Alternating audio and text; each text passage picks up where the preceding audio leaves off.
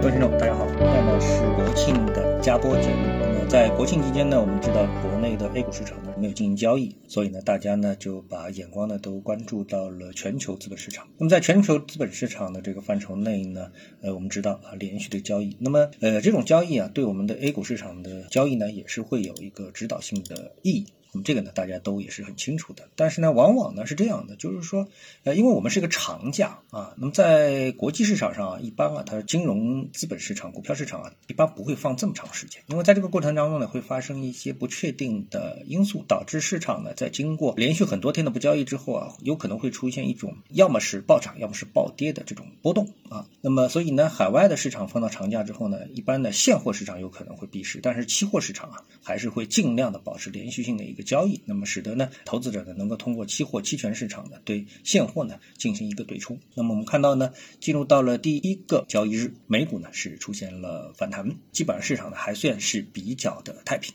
那么新闻方面呢，我们看到啊，那么最近呢这一两天里面呢，市场核心的关注点啊，是有那么一个海外的银行叫瑞士信贷啊这样的一个公司。这家公司呢，它实际上是做投资银行啊，都不是说我们看到银行之后，我们就说这个银行是做储蓄和放贷。那么一般对市场影响力大的呢，都是投资银行，而不是这种储蓄类的一个银行啊。那么这家银行呢，啊，这家瑞士信贷呢，现在呢，大家呢都认为呢，它会成为一个新的雷曼公司啊。那么雷曼是一个什么事情呢？就是在二零零八年次贷危机的时候呢，一个市场上非常有影响力的品牌的投资银行倒闭了，那么从而呢，造成市场啊雪崩式的一种金融危机。啊，所以呢，现在呢，由于我们大家都知道，那么全球金融资本市场呢也是非常的动荡啊，像这个美股呢，自高点呢也已经是跌掉了百分之二十多啊，那么纳斯达克也跌啊，然后呢，汇率市场呢也是波动的非常的剧烈啊，比如说像日元从一百呢跌到了一百四十五，那么近期呢，我们看到人民币汇率呢也是连续的贬值，英镑、欧元也是贬值啊，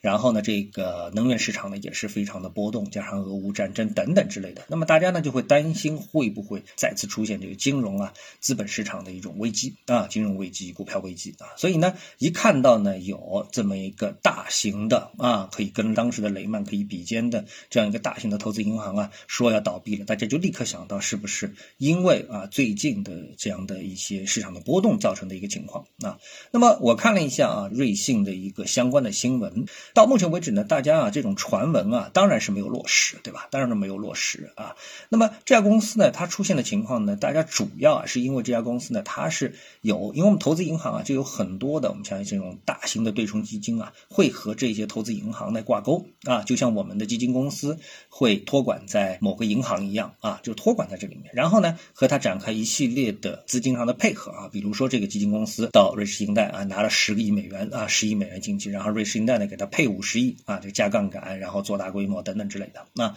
那么像这样的一个公司呢，在近几年当中呢，瑞士信贷呢运气不。好，爆仓了两个大的基金公司，那么呃，使得呢这个瑞信啊，从业绩到品牌呢，都受到了非常大的一个影响。再加上近期呢，我们看到美股的下跌啊等等，那么所以呢，传啊这家投资银行将要爆雷的消息就越来越多啊。但是我认为啊，呃，从这个事情的本身的背景来看的话，应该说和目前的啊，我们说这个美元加息的这么的一个背景啊，因果关系不强。啊，不像这个次贷危机啊，那么几乎呢所有的这个银行啊、保险公司啊都只有了刺激战。这时候呢，所以呢形成了一个系统性的问题。那现在呢，这个市场就加息而言啊，我们不能说是对所有的投资银行、所有的金融市场都是一种普遍性的系统性的伤害，我们不能得出这么一个结论，对吧？啊，所以呢，这个事情呢，到目前为止呢，应该说它在市场上的影响呢，被短期给扩大了。这就是啊，瑞士信贷的这么的一个事情啊。那么另外的一个事情呢，我们看到这段时间在我们中国国内呢，有相当的一批银行啊，他们的股权，就是一些小银行的股权啊，纷纷的在进入到一个拍卖程序。那我觉得呢，我们国内的这样的一些小银行、中小银行啊，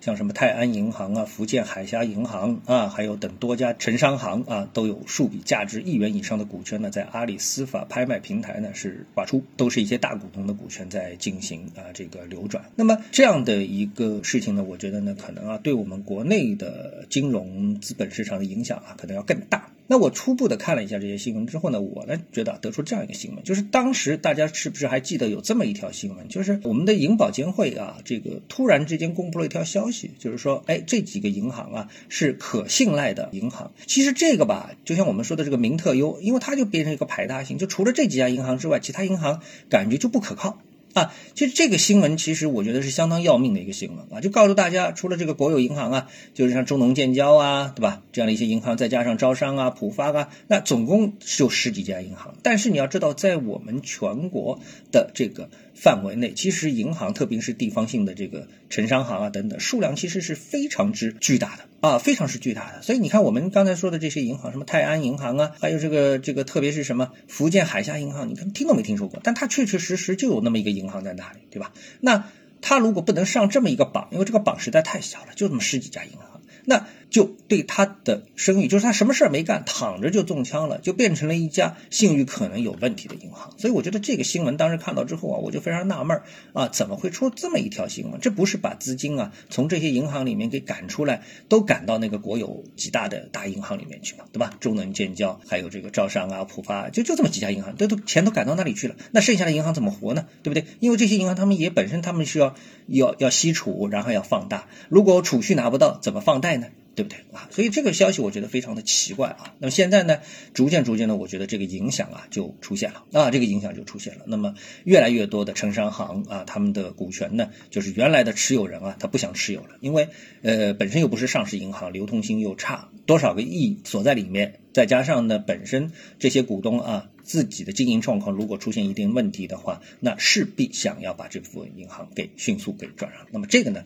是对我们的金融系统啊，会产生一个新一波的影响啊。到底会不会影响到我们的 A 股市场，这个很难说。但这绝对是一个对金融资本市场的整体的系统性的一个负面的消息啊，负面的因素。我觉得这一点是毋庸置疑的啊。今天呢，跟大家聊到这里啊，那么各位呢有什么想法或者是感受啊，欢迎在评论区呢一起交流，也希望各位啊多多点赞、转发、订阅我的频道专辑啊，我们下期的节目时间再见。